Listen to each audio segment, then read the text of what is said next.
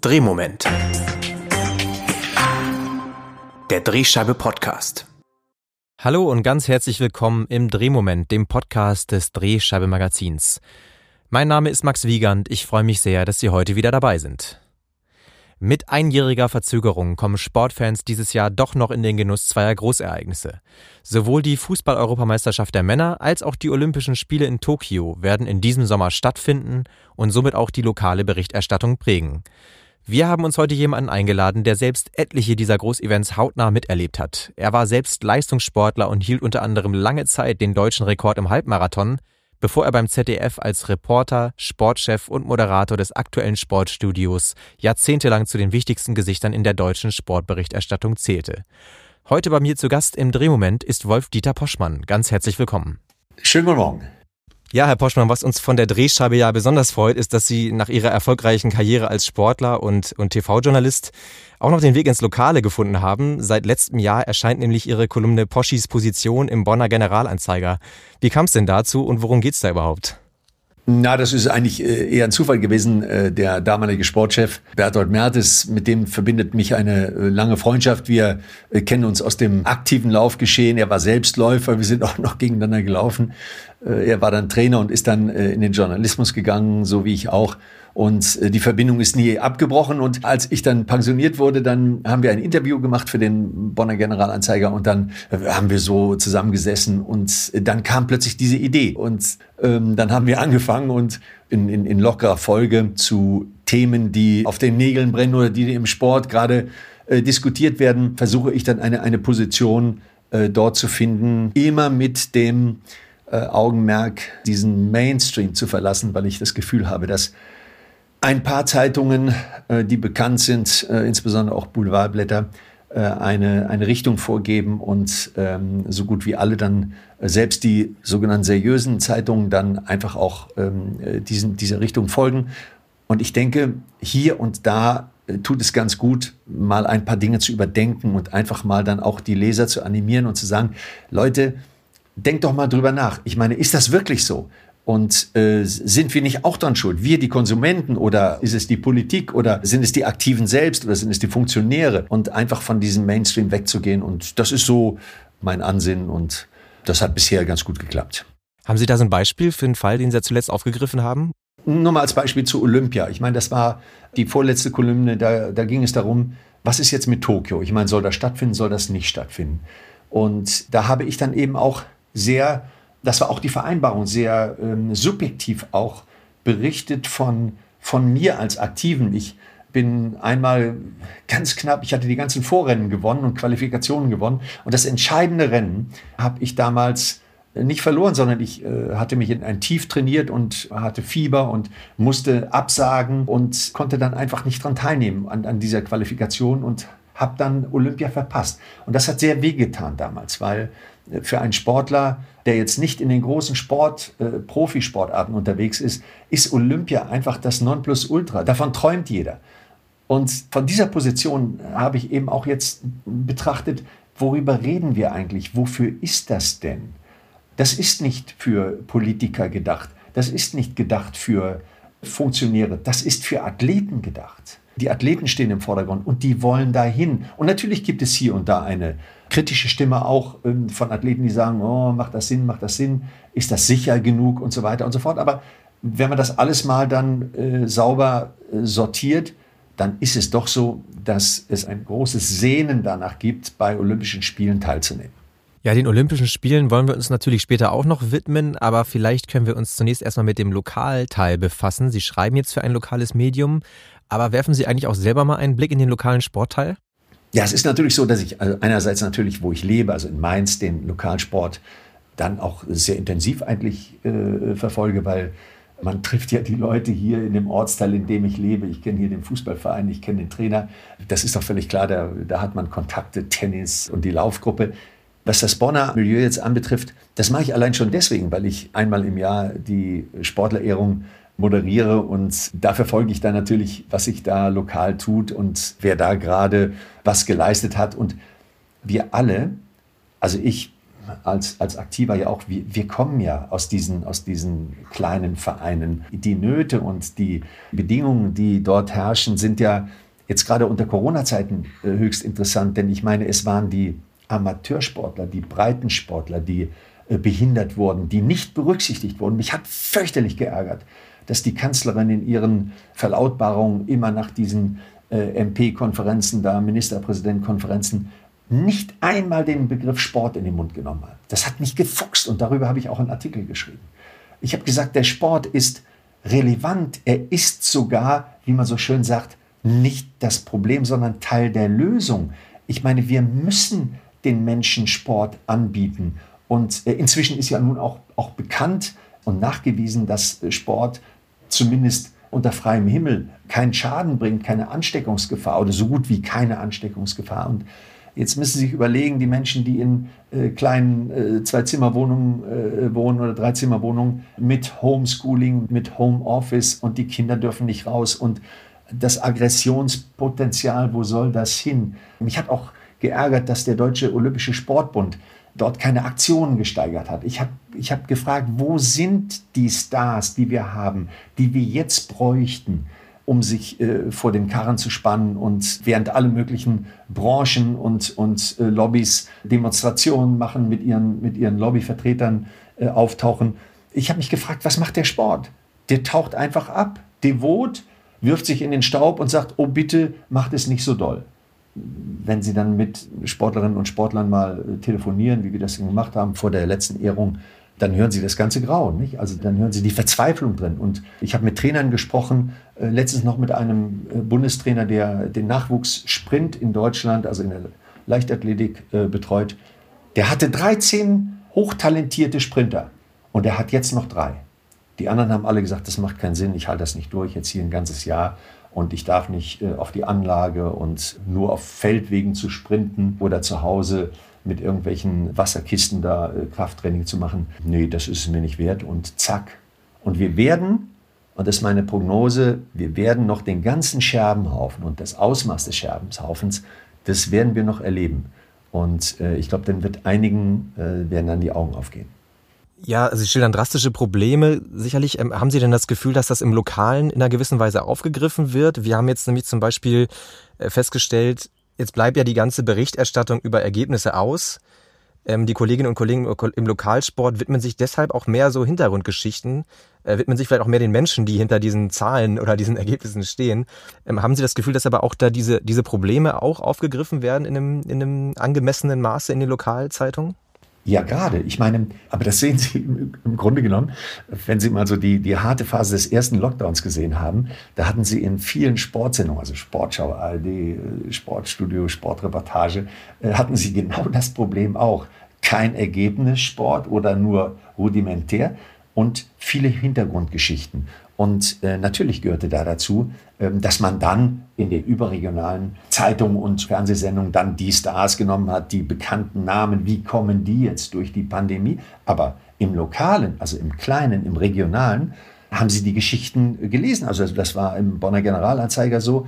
Äh, das war auch in jedem Gespräch, was ich geführt habe mit den Sportlerinnen und Sportlern, die als Kandidatin und Kandidaten in Frage kamen für die Wahl, äh, war das ein Thema. Also wie hat sich dort der oder die arrangiert? Also die Ruderer zum Beispiel, äh, die hatten, die hatten kein Problem. Ja? Die haben ihr Ruderboot auf den Rhein geschoben und dann konnten die bis Rotterdam, wenn sie wollten. Ja? Also die hat keiner zurückgehalten. Ja? Die, die, die hatten freies, freies Wirken. Die Langstreckenläuferinnen und Läufer konnten durch den Wald rennen, die konnten sich dort Strecken abmessen mit entsprechenden Hilfsmitteln und konnten dort ihre Tempoläufe machen. Die mussten nicht unbedingt auf die Bahn gehen. Aber was machen denn was machen denn zum Beispiel Badmintonspieler? Ja, so, durften nicht in die Halle. Ja, nicht mal zu zweit, am Anfang zumindest. So, was haben die denn gemacht?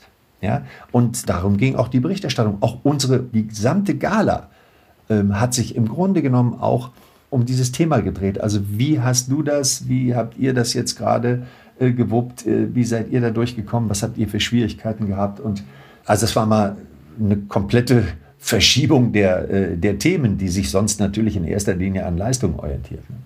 Wenn Sie so den Lokalteil lesen, gibt es da was, wo Sie sagen, da würde ich gerne mehr von, von sehen, das ist mir noch zu wenig? Im Sport jetzt natürlich vor allen Dingen. Ja, man muss da auch ein bisschen, ein bisschen vorsichtig sein. Also ich habe ja mitbekommen, wie in einer Sportredaktion gearbeitet wird. Ich war auch da in den Redaktionsräumen und habe da auch gestaunt, ehrlich gesagt, unter welchem Druck äh, die, die Mitarbeiterinnen und Mitarbeiter stehen, äh, die ja dann auch das ganze Online-Angebot mitbeliefern müssen. Wenn sie das vergleichen mit äh, der Arbeit von Lokaljournalisten, jetzt auch im Sport, ich, ich kann nur über den Sport reden, vor 15 Jahren, da waren die Leute noch draußen.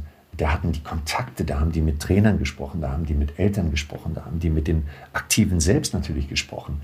Heute wird kaum noch einer rausgeschickt. Also außer es gibt jetzt, sagen wir mal, zum Beispiel in, in Bonn sind es die, die, die, die Basketballspieler, ja, da kann einer noch mal in die Halle. Aber ansonsten wird ja alles, alles runtergefahren im Grunde genommen, ja. Und man geht auf eine Homepage und natürlich kriegt man da äh, Informationen. Aber das sind natürlich das sind Informationen aus der Interessenlage des Verbandes, des Vereines oder des einzelnen äh, Athleten oder der einzelnen Athletin. Und das, was eigentlich so den Journalismus ausmacht, dass man auch Aug in Aug mit jemandem spricht, ja auch die Interviews. Natürlich kann man das machen am, am Telefon, ja, aber das ersetzt nicht das Gesicht, ja, einfach zu sehen, wie reagiert er auf eine Frage, wie reagiert er oder sie auf eine Einlassung äh, und mit einem Menschen äh, so bei einem Kaffee zusammenzusitzen und ein Gespräch zu führen, das ist etwas, was nicht ersetzbar ist.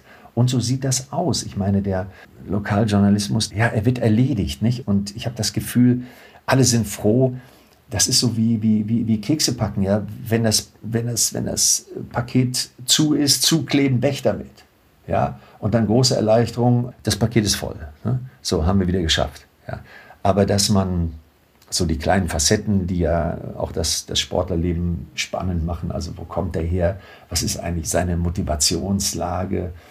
Oder warum äh, ist die Sportlerin zum Sport gekommen? Was, was ist der Grund für ihren unglaublichen Ehrgeiz, für ihren Trainingseifer? Das alles ähm, findet so gut wie nicht mehr statt, sondern es geht im Grunde genommen darum, die Seiten zu füllen und den Leuten einfach einen Ergebnisdienst zu betexten, ja, und ähm, ja, ich glaube, dass, ähm, wenn ich kurz unterbreche, ich glaube, dass die, dass die Entwicklung schon vielleicht jetzt auch durch die Pandemie eben dann doch wieder in die Richtung geht, die sie ja auch vermissen, offenbar, ähm, eben doch mehr das Persönliche herauszukramen, vielleicht ein bisschen notgedrungen, aber es scheint doch wirklich in die Richtung zu gehen, dass die Kollegen aus dem Sport im Lokalen merken, es gibt keine Ergebnisse, also können wir mehr Hintergrund machen. Das könnte ja eine eventuell nachhaltige Entwicklung auch sein, die wir jetzt erleben. Naja, aber man, äh, man, man geht ja immer auch danach, was was wollen die Leser haben. Nicht? Und ich meine, äh, machen wir uns jetzt vor, regionale Menschen, die sich für ihren Fußballverein interessieren oder für ihren Handballverein oder dann auch für, für ähm, äh, eine Fechterin,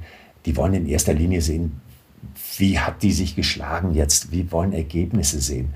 Und dann mal eine kleine Geschichte zu lesen, ja, ja, natürlich klar, aber der Sport lebt halt auch von dem Zahlenwerk. Der Sport lebt von den Ergebnissen und von Gewinnen, Verlieren und äh, von der Geschichte um den Wettkampf, um den es ja geht. Weil das ganze Arbeiten, die ganze Trainingsarbeit, die, die ganzen Opfer, die gebracht werden, werden ja immer mit dem Ziel gebracht, in der Stunde X topfit zu sein und stärker zu sein als andere und in diesem Wettkampf eben seinen Mann oder seine Frau zu stehen. Das ist das Wesentliche. Ne? Die Geschichten super. Also wie gesagt, also ich fand auch, dass das bereichernd war ne? und dass man da auch jetzt mal Zeit hatte, wenn man Lust hatte, das auch zu lesen, sich mal mit dem Hintergrund zu beschäftigen von diesen Personen, die man sonst nur kennt als Medaillenträger oder auf irgendwelchen Podesten mit den Fotos entsprechend. Aber vom Arbeitsaufkommen und von, von der ganzen Tendenz, die wir im Augenblick haben, auch ohne Pandemie, das muss man einfach mal so sagen, das ist Kosten, Kosten, Kosten. Muss da einer unbedingt hin? Da ist doch einer vom Verband. Wir haben das auch im, im Fernsehen gehabt. Ich habe auch die Tendenz erlebt, wir sind früher als Reporter überall dabei gewesen, weil man einfach gesagt mhm. hat, dieser erstens persönliche Kontakt vorher mit den Athletinnen und Athleten im, im Hotel, mit den Trainern und so weiter und so fort, ist unersetzlich. Zweitens auch der persönliche Eindruck, des Reporters oder der Reporterin äh, auf der Tribüne, die Bedingungen, die man zu Hause ja gar nicht so kriegt. Man ist ja dann an den Bildschirm und an, an die Bildauswahl gebunden und kann auch über den Monitor gar nicht hinweggucken. Also das ist nicht etwas, was nur im Printbereich zurückgegangen ist, sondern das ist auch äh, im Fernsehbereich zurückgegangen. Vielleicht können wir uns jetzt auch nochmal den großen Turnieren zuwenden. Sie haben jetzt so viele Großereignisse erlebt, ähm, Olympia- und Fußballturniere.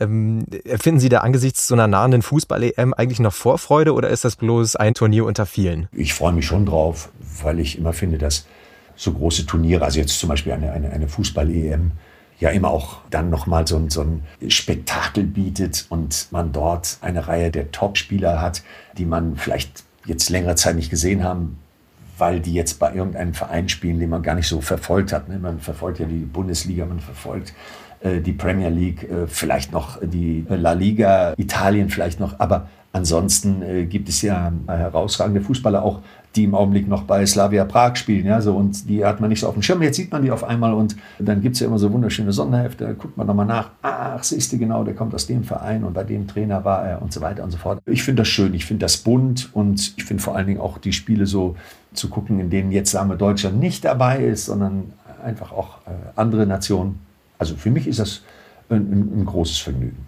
Aber für das Bunte sorgen ja nun auch vor allen Dingen die Fans. Immerhin werden jetzt viele der Stadien, das ist ja diesmal dieser besondere Modus, dass wir in zehn verschiedenen europäischen und einer asiatischen äh, Stadt die Spiele verfolgen können.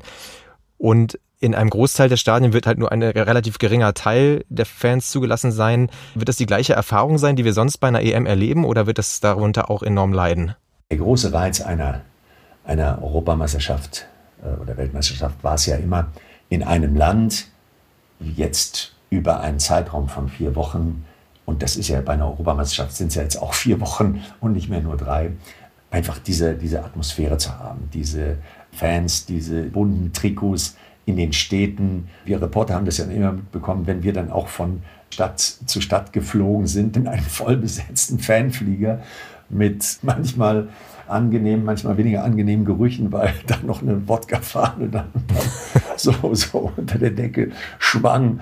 Und das war ja das eigentlich, dass man sagt, okay, das ist auch immer so eine Form der Begegnung und das entfällt natürlich jetzt. Auf der anderen Seite muss man sagen, diese Idee von Michel Platini, die man damals ja so als im Grunde genommen Schnapsidee abgetan hat, so nach dem Motto zum 60. Jubiläum jetzt diese Fußball-EM in mehreren Städten äh, auszutragen, hat jetzt natürlich logistisch gesehen einen großen Vorteil in Pandemiezeiten. Ja, es wird nicht die großen Bewegungen geben, sondern man hat das ja so zugeordnet, dass dann Deutschland alle drei Vorrundenspiele dann in München austrägt, die, die, die Engländer in London und die, die Holländer in Amsterdam und, und dass dann erst so eine Art Reisetätigkeit beginnt. Und natürlich ist ein vollbesetztes Stadion, sich diesem Stadion zu nähern, äh, dann die Atmosphäre mitzubekommen von den Gruppen, die sich da schon, die da zusammenstehen, Bier trinken, die Trikots tauschen, die Schals tauschen, die manchmal sogar mit, mit einem Ball äh, äh, so, so, ein bisschen rumkicken. Das war eigentlich das, was eine, eine Europameisterschaft oder eine große Meisterschaft ausmacht. Dass das jetzt in Pandemiezeiten zurückgefahren wird, muss man einfach hinnehmen, da muss man durch. Umgekehrt muss ich sagen, ich habe, was die Bundesliga anbetrifft zum Beispiel, durchaus auch einen Reiz gesehen in diesen zuschauerfreien Spielen, weil man dort diese Atmosphäre hatte, die man eigentlich nur von Bezirkssportanlagen kennt. Also, dass man jeden Zuruf zuordnen kann, was manchmal für manchen ja auch äh, Konsequenzen hatte, dann im Nachhinein nicht nur angenehme Konsequenzen und, und Spiele untereinander. Also ich meine, da war dann klar, warum Müller, also Thomas Müller beim FC Bayern so ein zentraler und wichtiger und bedeutender Spieler ist, weil er eben äh, die Mannschaft verbal zusammenhält. Ja?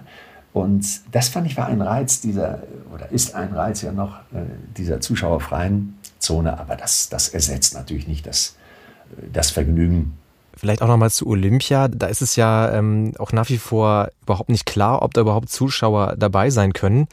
In Tokio wurde wieder der Notstand ausgerufen, die Fallzahlen steigen dann noch immer. Ähm, Sie haben ja vorhin schon gesagt, wie wichtig so eine Teilnahme ist. Also es ist ja der, das Highlight einer Karriere wahrscheinlich, wenn man bei Olympia dabei sein kann, das haben Sie gesagt. Aber was macht denn auch in diesem Zusammenhang auch diese Atmosphäre aus, die ja auch vielleicht nicht nur von den Zuschauern getragen wird, sondern auch von diesem Zusammenkommen in diesen, in dem olympischen Dorf zum Beispiel geprägt wird. Das hat man ja öfter mitbekommen. Wenn das jetzt alles nicht stattfinden kann, macht es dann überhaupt Sinn, diese Wettbewerbe, diese Spiele durchzuziehen? Olympische Spiele sind für mich nochmal eine andere Qualität und stehen nochmal anders da als Fußball, äh, Europa oder Weltmeisterschaften.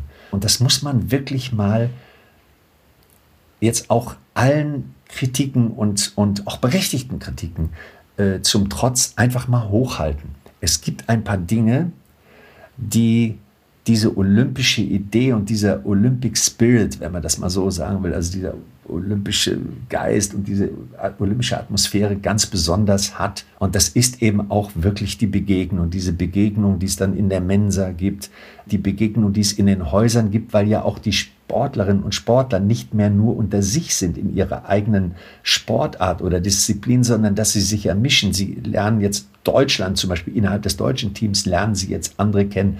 Ich habe das erlebt, dann, wenn ein Hockeyspiel ist, dann sitzen da die Volleyball-Damen und feuern die deutsche Mannschaft an und so weiter und so fort. Das mischt sich alles und dann auch nochmal international. Also international, dass man sagt, okay, das war schon geil, ich habe mit Usain Bolt an einem Tisch gesessen.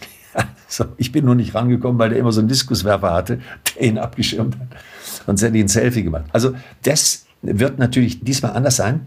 Und trotzdem, jetzt rein sportlich gesehen, rein leistungsmäßig gesehen, ist das größte Ziel für Aktive bei Olympischen Spielen erstens dabei zu sein und zweitens dort gut abzuschneiden und dort an, ich sag mal, an die Grenzen der Leistungsfähigkeit äh, zu kommen. Ob man jetzt dann auch eine Medaille gewinnt, ist dann noch mal eine zweite Frage. Aber auch ein sechster Platz wird Jahrzehnte später noch leuchtende Augen in einem Gespräch äh, verursachen. Das Olympia-Erlebnis, das ist einzigartig. Ne? Und das machen sich viele, viele Menschen nicht klar. Wir müssen nicht darüber diskutieren, dass die Kriterien, nach denen äh, Olympische Spiele vergeben werden, sehr zu hinterfragen sind äh, zu diskutieren sind. Wir müssen nicht darüber reden, dass Geld oder geldwerte Vorteile eine Rolle spielen bei der Stimmvergabe, auch bei Präsidentenwahlen und was immer. Das ist die Welt. Ja, das IOC hat mehr Teilnehmer als die UN. Ja, das ist so. Okay. Und das macht es bunt. Aber dass sich dieser Gedanke, wenn auch natürlich angepasst und Zeitgeist entsprechend variiert, aber dennoch so gehalten hat, eine so hohe Anziehungskraft nach wie vor hat. Ja, gucken Sie sich mal an, was bei Olympischen Spielen auch, ich sag mal, im Fernsehen passiert. Da gucken acht Millionen ein Ruderrennen. Mhm. Äh, äh, ja, warum gucken die das? Wir haben bei Curling, ich, ich weiß noch, 2002 Salt Lake City, haben wir Curling, weil das nun zufällig zur besten Sendezeit in Deutschland war, also 20.15 Uhr, haben wir sechs Millionen gehabt, die haben ein Curling Spiel der deutschen Mannschaft gesehen. Da haben wir uns alle angeguckt und haben gesagt, das darf jetzt nicht wahr sein. Die Zugkraft ist einfach da. Und jetzt können Sie auch sagen, diese olympischen Rituale, der Fackellauf, ähm, der olympische Eid, das Entzünden der olympischen Flamme zum Schluss, ist das nicht alles aus der Zeit gefallen? Ja, aber es hat eine ganz hohe Anziehungskraft. Ich habe ich weiß nicht wie viele Eröffnungsfeiern und Schlussfeiern auch kommentiert. Und ich werde nie vergessen, nie vergessen, 1996 Atlanta. Und wir wissen das ja nie. Wir wissen das wirklich nie. Also die Kommentatoren wissen es nicht, wer am Ende diese Flamme entzündet, weil das ist das größte Geheimnis und es bleibt auch geheim. Es bleibt wirklich geheim. Und wir kriegen es nur in dem Moment, in dem die Person da steht, kriegen wir es auf den Monitor, den Namen und so zwei, drei Items an Erfolgen oder äh, was dieser Mensch geleistet hat. Und wenn ich mich erinnere, als da plötzlich der Scheinwerfer draufging auf den Sockel und da stand Mohammed Ali. Mhm. Boah. Ein großer Moment. Ja. Mhm. Das war unglaublich. Im Stadion war zuerst Stille, also das war wirklich, damit hatte keiner gerechnet. Und dann dieser Mensch gezeichnet von Parkinson mit zittrigem Arm und entzündet die Flamme. Und und, und diese Momente, wissen Sie, die sind, ja, das, das, das ist Olympia.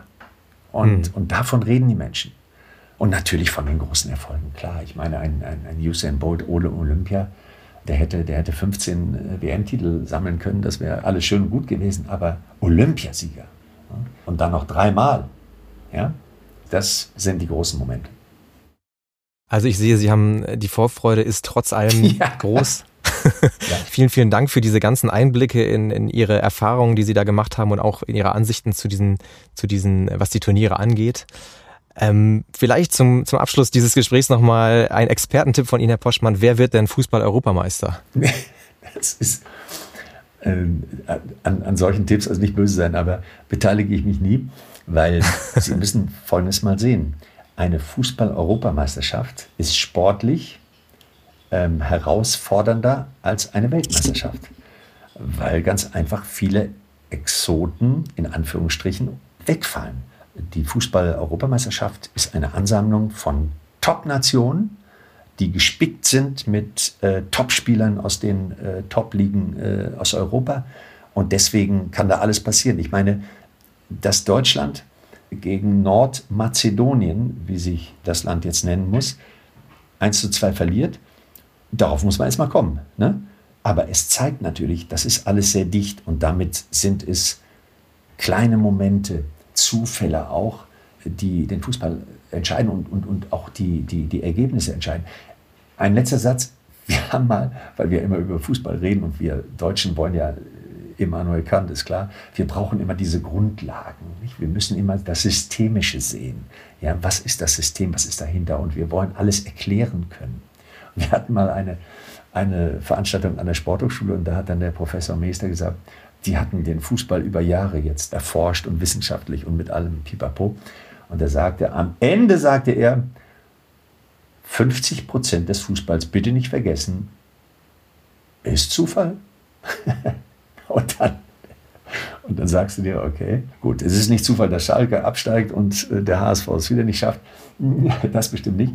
Aber manche Dinge sind einfach, ja, der Pfostenschuss, äh, diese Kleinigkeit, dann noch ein Bein dazwischen und eigentlich gut aufgestellt und eigentlich strategisch den Plan gefolgt, den der Trainer vorgegeben hat und trotzdem nicht erfolgreich. Ne, woran hat es gelegen? Ja, super. Es sind manchmal Zufälle. Und das ist das Tolle am Sport. Sonst würde keiner ins Stadion gehen. Na, dann hoffen wir doch auf einen Überraschungseuropameister. Das wäre doch was, äh, was Interessantes. Herr Poschmann, ich danke Ihnen ganz vielmals für dieses Gespräch. Gerne, ja. Und ja, dann freuen wir uns auf die anstehenden großen Wettbewerbe und die Olympischen Spiele. Dankeschön. Wenn Sie jetzt noch auf der Suche sind nach guten Umsetzungen zum Thema Lokalsport, dann werfen Sie doch mal einen Blick in die Ausgabe 521. Da haben wir uns nämlich genau mit diesen Themen beschäftigt. Da gibt es viele gute Beispiele aus dem Lokalen. Außerdem gibt es auch eine Themenwoche, die wir extra dafür erarbeitet haben. Da finden Sie weiterhin Beispiele zur Olympiade, zur Europameisterschaft, Interviews, Tipps etc. Schauen Sie mal rein, ich verlinke das alles in den Show Notes. Das war's dann für heute schon wieder. Ich wünsche Ihnen eine gute Zeit, Bleiben Sie lokal und bis zum nächsten Mal im Drehmoment.